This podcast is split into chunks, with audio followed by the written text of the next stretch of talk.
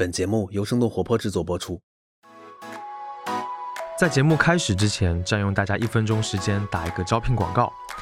我们节目的制作公司生动活泼正在寻找一系列和播客相关的岗位，分别是内容研究员、业务拓展和合作管理总监、合作管理经理、声音设计师、播客制作实习生、内容营销负责人以及节目制作人。所有上述人才的详细讯息，请在我们生动活泼的公众号上回复暗号“入场券”来查看。如果你热爱播客，又符合我们列的条件，那么请你大胆的投简历吧。所有的简历，我们的 HR 都会尽快的回复。简历接收的邮箱是 hr at 声 fm 点 cn，hr at s h e n g f m 点 cn。如果你身边有合适的人选，也欢迎推荐给我们，万分感谢。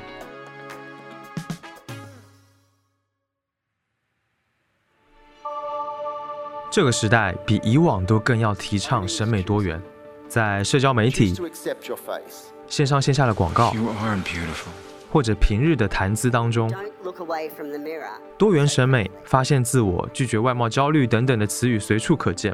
我们都知道，这些观念的改变和出现是社会的一种进步。越来越多的人敢于做自己的人，现在都会大声地说出这种价值观。You are beautiful. 但是在观念变化的背后，是否还有我们没有想到的推动力呢？这期节目从那些受困于身材焦虑、想要寻找多元审美和自由的女孩们开始。欢迎收听《反潮俱乐部》第二季，我是充满好奇心的行动派主播十一。接下来就让我们正式开始今天的节目。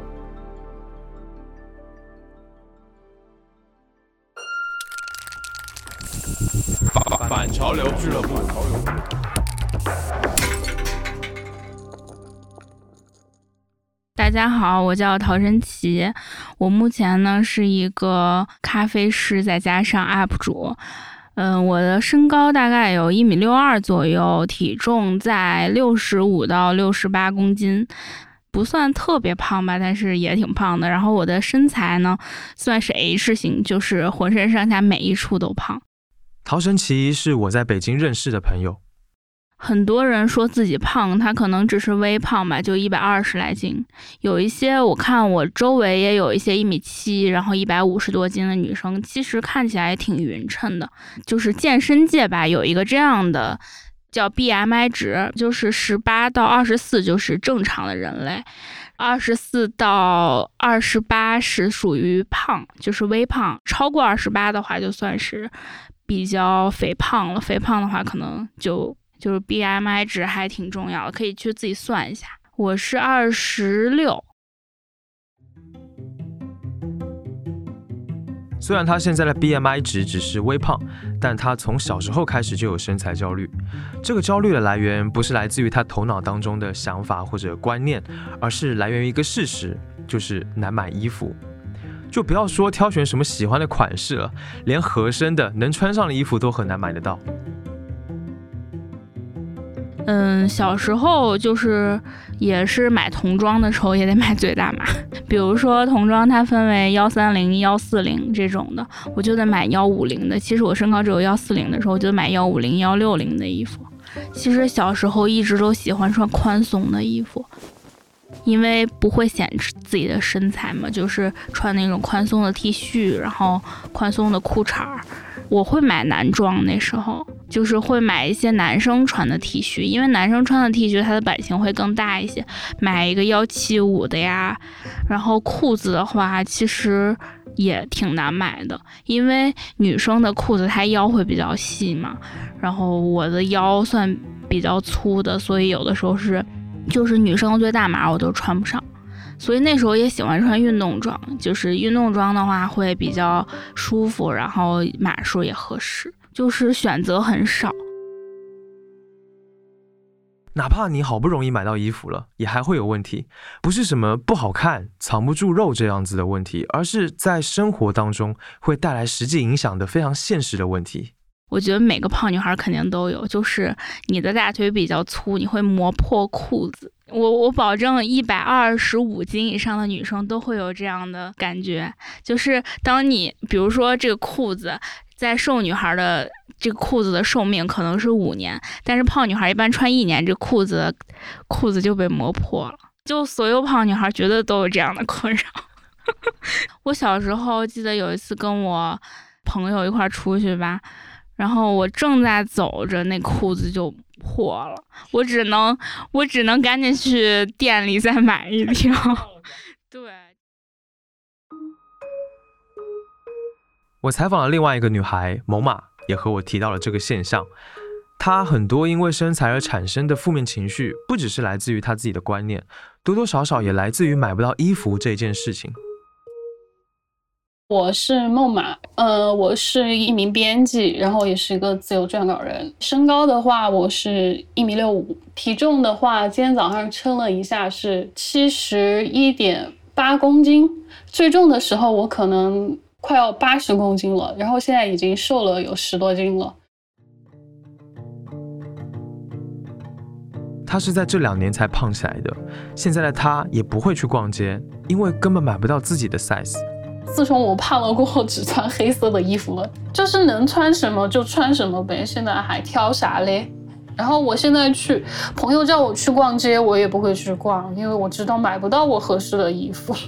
现在线下店就真的没有什么大码的衣服可以穿，基本上是这样吧。我没有在线下店说有看到专门卖大码的衣服，有是有，但可能应该会很少，而且像是。就是一般的牌子，它的型号都就只有到 XL 嘛，可能就是身材稍微大码一点的女生需要穿二 XL、三 XL、四 XL，甚至五 XL 这样的，线下店基本上是不可能有卖的。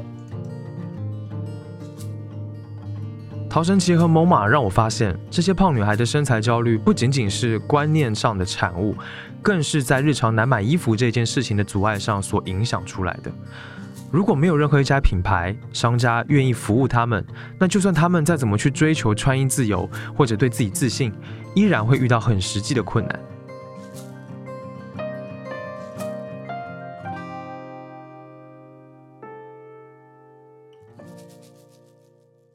所以问题来了。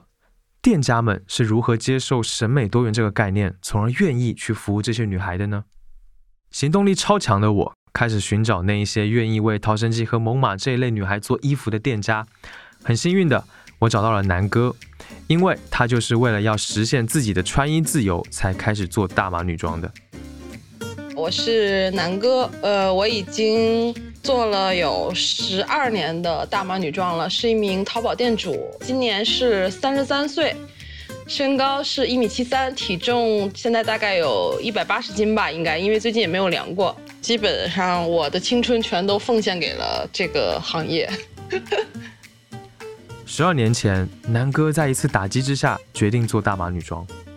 我是一个特别特爱美女孩子嘛，然后我比较喜欢搞各种搭配，然后喜欢比较有设计的东西。然后就是有一年去香港逛街，然后就感觉好多好看的衣服呀，但是就是基本上我都嗯没有试的那种的权利，因为当我问导购的时候，他都会说没有你穿的尺码。那个时候其实我也才一百五十多斤，没有现在胖。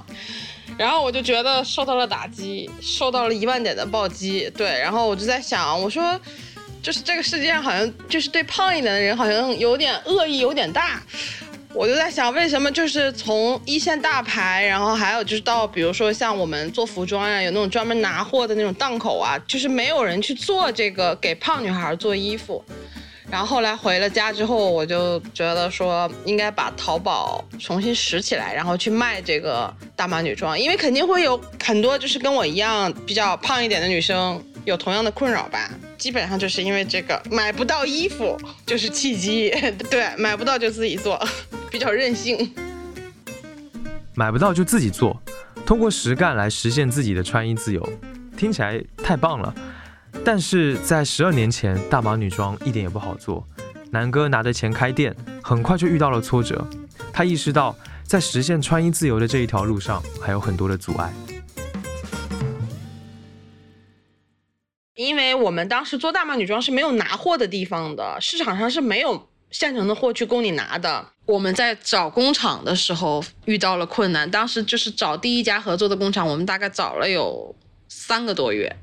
平均至少一天一家总有的吧，才找到第一家工厂。就是问了很多家，人家都不跟你做，他没做过，他说没有把握呀什么的。嗯，然后我们也没合作过，我上来就说做一个大码女装，他们不懂什么是大码女装，他们可能会觉得你是个骗子吗，还是什么？为什么这么难？对于工厂来说，做大码的衣服和做普通尺码的衣服有什么差别？工厂当时其实他们也很懵的，就说我们做大码女装，然后他们就问说什么叫大码呀，不明白，然后说就是胖一点的人，然后当时也是问尺码，就是说那怎么推呀？正常女装就是说小码女装基本上是三厘米到四厘米每个码。中间的差距就是我们叫跳码，对，三到四公分一个跳码。我跟那个当时第一家工厂我们接触，然后就说那胖人可能会稍微会要跳的多一点吧。然后我们自己定的就是每个码跳码要跳到六公分这个样子。为了让胖女孩们可以穿上更舒适的衣服，而不是将就着穿，大码的服装都需要有更针对性的设计，只有这样才能够真正解决那些困扰。比如说，你还记得陶神奇说她穿裤子的问题吗？我觉得每个胖女孩肯定都有，就是你的大腿比较粗，你会磨破裤子。于是南哥做了很多对于他们来说很贴心的设计。我当时是靠卖裤子发家的，我的老粉给我一个称号叫“大码裤王”，他们说我的裤子版型非常好，就是不管什么样的腿型。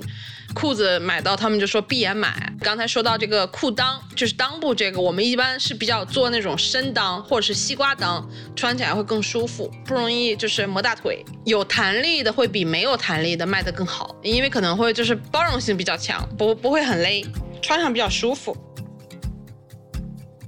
而且除了南哥，我在采访当中发现，比如说达达。他和南哥一样，都会体察不同身材不同的需求，并且就此对衣服做出很多版型上的一些细节上的调整。腰围，腰围的话是真的还差蛮多的，因为其实小码女生的裤围的话，其实就是分均码几个很小的尺寸的话就有了，但是大码女生的话，就其实尺寸的话相差还蛮多的，有的女生可能是腹围腰腹围比较大，有的女生可能是就是腰围是比较粗，她们的那个选码的标准也不一样，可能到现在的话，我觉得都没有完全可以买得到非常合适的这种尺寸，还。有还有一些就是，比如说裙长的细节，因为其实同样的裙长，如果是按照嗯均码女生的那个裙长去放版的话，对大码女生来说，其实就是会很短。因为其实大码女生除了胸围和呃腰腹围，还有呃那个比较大的话，她会把那个衣服就是撑高。她原本比如说呃对小码女生是足够的一个裙长，对我们来说可能就。很短了，所以说大码女生的裙子也会相应的再加长一些长度，就是在我们就是做的这方面哈，这些细节。费尽千辛万苦找到合作的工厂，生产出了真正为胖女孩身材设计的衣服，接着就要开始销售了。就是刚开始做的时候，那个时候还没有细化到大码女装这个类目。当时就是我们用，就是比如说什么胖美美女装，或者是什么富姐装，还有一个很难听的，就是叫肥婆装，就是标题嘛，淘宝的标题，对，就是关键字，嗯，因为那时候没有没有分类目，当时就是也。没有经验嘛，你你总要就是让你的让别人知道你的存在嘛。然后当时是从微博，微博那个时候也是，它不是也有那个属于电商的那个分类嘛？你投了广告之后，然后他会帮你去找你属于你的受众群体。我们关键字就是比如说什么胖美美女装呀，然后就是胖，然后什么一百四十斤、一百五十斤啊，就是选这种的，然后就投放这个广告。第一批粉丝就是都是来自于微博，对。天哪，在十年前，大码女装的营销当中，竟然还可以出现“肥婆”这两个字，这放在今天真的是没有办法想象的。当然了，到了现在，商家也不敢再用这样的词汇了。现在我们不用这些了，现在不敢用了，用了会不太好吧？因为我们现在传递的说白了，一个是赚钱养自己养家嘛，再一个其实就是我一直就是说想要鼓励大家自信。那可能很多大部分大妈女孩其实是比较介意这些词汇，包括我自己，其实我也比如说什么肥婆装啊这种的，因为肥婆装最早是从哪来的？你想哦，中国的服装之都是广东，广东人不就是管胖人叫肥婆嘛？对，其实是广东话，它没有任何贬低的意思，它只是形容就是说胖人。但是可能北方人他看到这个肥婆，他可能就会觉得啊你在骂我，所以就是可能现在的选词会更小心一点吧。而且本身现在不是广告法也是很严的嘛。南哥就这么踏上了让胖女孩能够尽可能穿衣自由的大码女装的道路。很多最早开始做这个生意的，都是和南哥一样向往着穿衣自由的女孩。尽管有像南哥和达达这样为了实现穿衣自由而去做生意的商家，但是做大码女装的商家数量还是远远比不上普通均码女装的商家数量。所以在早期，胖女孩们的选择依然很有限，对她们来说，穿衣依然不自由。不过，突然有一天，这种专门服务大码女孩的服装商家变多了，好像一夜之间，他们都参与到了提倡审美多元、穿衣自由的这个运动当中来。陶神奇是在上大学的时候发现的，大概是一六年、一五年、一六年的时候上了大学，就是有了淘宝。那时候淘宝不就开始，就会有时候会看见这种大码女装店。现在觉得其实也有人专门为我们这种女生去做衣服了，觉得还挺好的。版型上会更适合我们一些。其实胖女孩的话，她就是要有腰线嘛。但是很多你会发现，优衣库很多的那种衣服，它是直筒下来的，就是又长又又直的裙子。但是胖女孩穿上就会非常像孕妇，就很难看。所以就是胖女孩的裙子一定要有腰线。然后很多大码女装，她就会帮你去做这个。还有就是跟你说的，梨形身材不是不好买裤子嘛？然后，嗯，它是那种腰是不合适的，但是它胯是合适的。所以说，很多女装现在就会去做梨形身材穿的裤子。所以就是现在的这个选择性越来越多了，就会买到更适合自己的。南哥的感觉也是类似的。我觉得是从一九年那一年开始。做大码甚至微胖的类目的人越来越多了，不像以前，就是感觉以前真的是好做，他会给你自带流量的那种。嗯，现在不是了，要拼专业度了，谁更专业，然后谁更努力。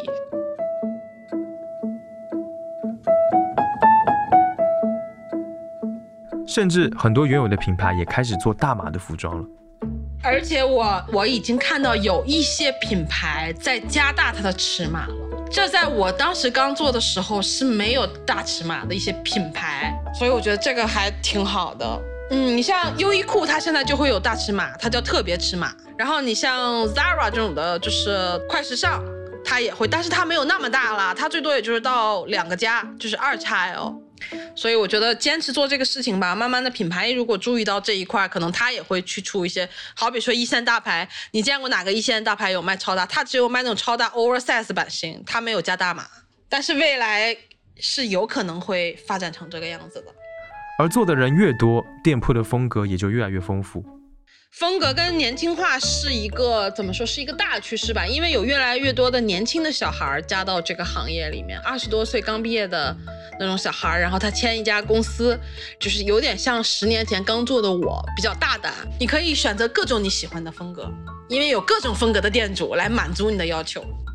甚至原本不愿意做大码服装的工厂，观念也转变了。在十二年前，南哥找愿意做大码女装的工厂是那么的困难，但现在完全不同，连一些加工品牌的大工厂也开始接大码女装的电商单。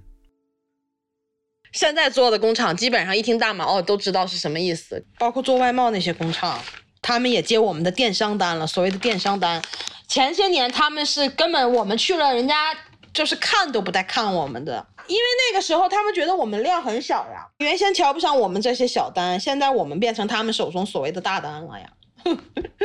而且我们稳定啊，他只有这个才能跑起量啊。终归来说，服装行业还是靠量，你跑不起来量，你永远就赚不到钱。不管是电商还是实体都一样，没有量就没有钱。那么，为什么越来越多的商家和工厂都愿意参与到穿衣自由的运动当中来？我们发现，如果追溯源头的话，可以追溯到电商平台和网购的兴起。就是可能原先，嗯，淘宝它快速发展都是一些瘦子在上面买衣服。那现在商家越来越多呢，很多胖女孩原先她不逛淘宝了，她也知道哦，淘宝也有我能穿的衣服了。那这个整体的客户需求就会上来呀。只是以前没有做这个事情，现在做的多了，选择也多了，那么就是需求也会上升呀。因为他知道他在这个地方能买到他满意的商品呀。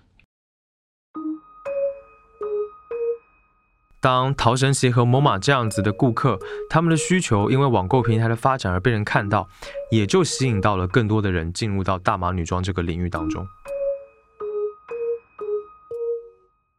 淘宝它每天是会有一个大盘数据的，大盘数据是干什么呢？它是叫就是所谓的千人千面。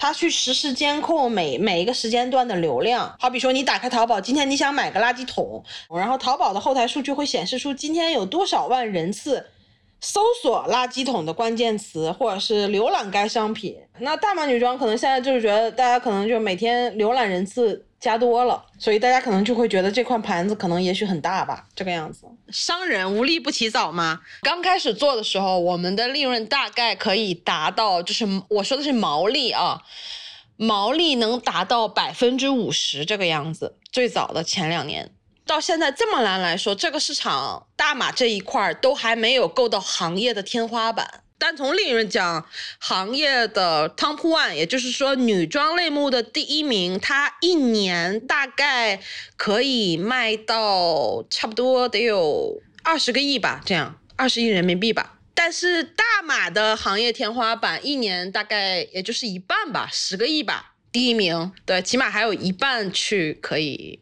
我这跟你说的都是保守的，就是我们可能会看到的一些数据。你知道有些东西还是我们看不到的。你懂我意思吧？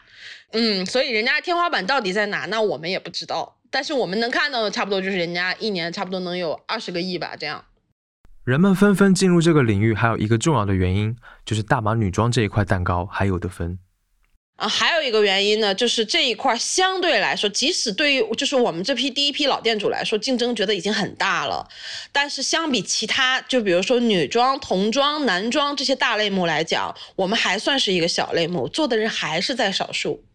对，所以不完全是因为利润，只能说是可能更多的人觉得还是觉得说这块蛋糕还有的分吧。而且还有一点是什么呢？大码女装现在还处于一个什么样的阶段呢？你现在入局还不算晚，你只要努力用心做产品，你可能还能占有一席之地。但是小码现在觉得做不起来，根本就做不起来，不可能的事情。除非你，除非你是一家非常有钱、肯砸钱的公司，硬砸能砸起来，但它也有几率砸不起来。但是大码不一样的。据我观察，今年没有起来太多家，就是很冲的很快的新店。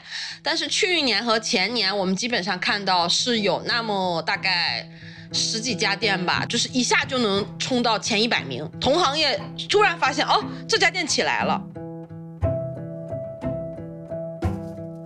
当这个领域里面的玩家越来越多，这些玩家彼此之间都会竞相的去改进设计，去推出更新的款式、更时尚的风格，来吸引顾客。就像达达说的，越做越专业。三年前的时候，就突然一下会有一些不同的那种大 V 出现，然后会有一些大码的一些比较知名的博主出现，然后慢慢的还会有一些大码的呃衣服的测评和大码的姑娘的一些呃妆容的视频，就开始感觉好像大码是一个很习以为常的事情了。我觉得真的就是从三年前开始的。近两年的话就更明显了，然后再加上比如说有一些大码的一些大咖嘛，比如说什么杨天真啊，这些经纪人都开始做这种大码的女装的这种事业了。你说这个啊，我感觉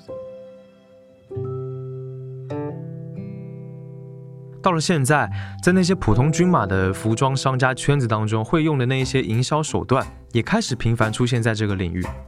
至此，南哥和达达这些做了很长时间的店家，已经不再是孤独的去解决胖女孩们穿衣自由的问题了。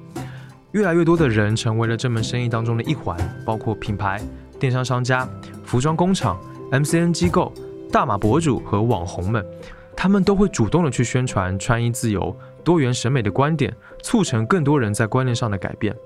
比如说 Killy 就是其中的一员，一位大码博主。我叫 Killy，我是一个目前在上海工作的香港女生，今年二十八岁。我的正职是一名品牌策划，但是我有一个已经坚持了八年的副业，就是一个穿搭时尚大码博主。那我的身高是一米五八，我的体重差不多在七十到七十五公斤左右。Killy 在微博上有六十一万粉丝，他会在自己的账号上分享穿搭、美妆以及一些生活的片段。当然，他也通过做博主的这个身份赚了一些钱。这两年，MCN 开始针对性的去招募大码的模特、大码的博主，也就这么一两年的时间，中间还有疫情打了个岔。而大码博主这个生态背后非常直接的一个推动它的力量，就是大码女装这两年淘宝这个赛道增长也非常的快。所以，当这个风潮背后是大码女装相关的利益相得者在。推动这个发展的时候，我卖衣服就变成了一个非常重要的变现的模型。其实我一六一七年开始发穿搭的时候，我建立了一个微博的 tag，叫做“矮胖圆穿搭笔记”。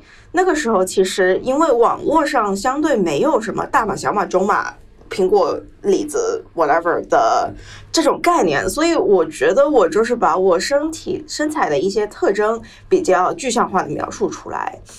我的认知中，其实差不多一九年才网络上才开始出现了非常多的大码女装、大码博主、大码这个分支才开始比较成体系。我只能说，我在这个词还没出来之前，我就开始在做相关的内容了。随着了它变成了这么的一个风潮，我也非常乐意的。把这个标签安在我自己身上，因为在我看来，大码其实它应该是一个比较中性的词，它只是说你不是小码或者中码而已。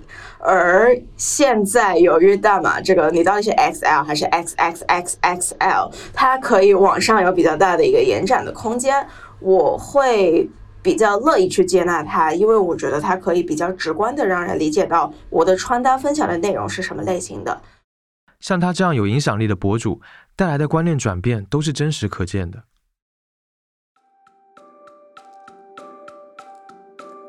做这个事情是真帮到人的，我非常的快乐。我站出来“矮胖人”这个 tag，很多人后期会跟我说：“哎，你不要这样说自己啊，你明明就很美。”我说：“矮胖人就不能好看吗？矮胖人就是不能美吗？”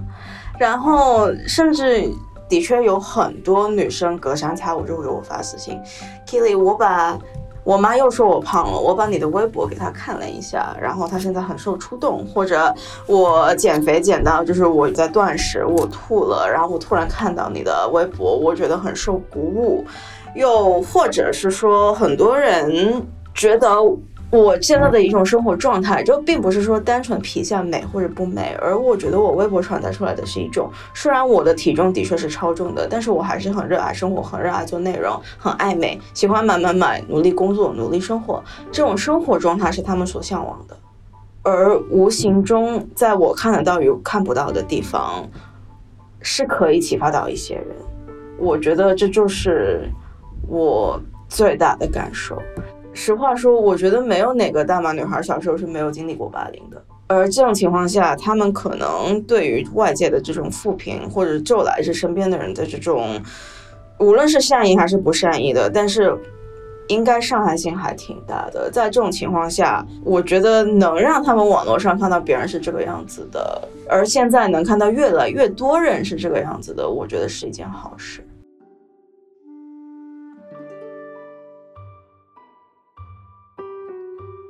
Kitty 这样的大码博主越来越多，在他们的影响下，有些胖女孩也会自发的去开始在网上分享自己的生活和穿搭，甚至成为了又一个大码博主，成为了这个商业链条当中的一环。但同时呢，也发出了更多的声音，这些无疑都给了陶神奇和 MoMA 这样的女孩更多的鼓舞。陶神奇这么说：这两年，特别是小红书涌现了很多这种大码博主啊，微胖博主。好像一下子就变得很这个标签很火爆一样。我穿什么不应该是你说了算的，就是我自己怎么开心我怎么穿。嗯，然后就会鼓励很多胖女孩说：“哎，你不要只是穿那种长的牛仔裤，裹住你的腿，你不要只穿特别大的 T 恤，或者说你不要是灰头土脸的，就是你哪怕胖，你也要爱自己。这这是很多微微胖或者说大码博主他会去崇尚的一个主题，就是我胖，但是我很好看。就是真的有很多那种胖胖的女孩，其实也很好看。她就慢慢跟自己和解了以后，寻找到自己适合的风格。猛马也这样说。我是觉得，就是像主流媒体上出现这种大码的审美，对于生活中的一些，嗯，比较胖的女生也好，胖的男生也好，世界目前看来是特别好的一件事情。因为在之前的话，就是可能胖一点的人受到的身材羞辱会多一点，让他们就很没有自信，特别是觉得就是自己就是丑的。不配去什么说讲穿搭呀，然后去还选什么衣服，能买到自己能穿的就不错了。就像这种大码风尚的兴起，包括杨天真还是谁去创立大码品牌，然后淘宝上或者是各种电商上面的，就是大码女装越来越多，然后越来越多好看的衣服，然后有一些就是大码模特登上杂志，向人们展示。胖胖的美，就是会让我们有更多的自信。哦，原来我也是有追求美的权利的。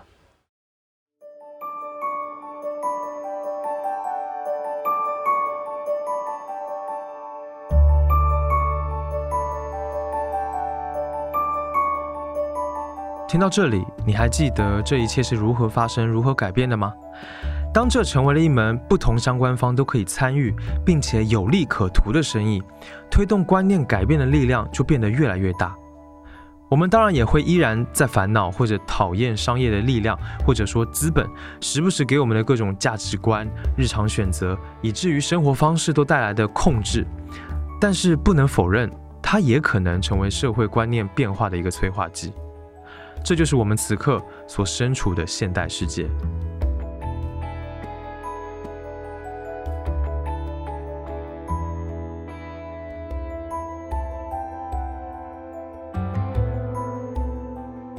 以上就是本期节目的所有内容。如果关于这个话题你有什么故事，欢迎你留言分享给我们，或者也可以聊一聊你对于这个话题的感受和看法。感谢收听《反潮俱乐部》第二季，这是一档由生动活泼出品的青年文化播客节目。我们的幕后团队有声音剪辑和设计，Look，监制徐涛，视觉设计饭团，媒体运营姚，以及节目主播制作人十一。你可以在各大音频平台，还有泛用型播客客户端搜索、订阅、收听《反潮俱乐部》，也欢迎你订阅生动活泼的微信公众号，关注我们出品的其他播客节目。另外，要特别感谢本期的嘉宾：陶神奇、猛犸、南哥、达达、Killy、丸子同学、牛小林以及其他所有给予过支持和帮助的朋友们，没有他们就没有这期节目。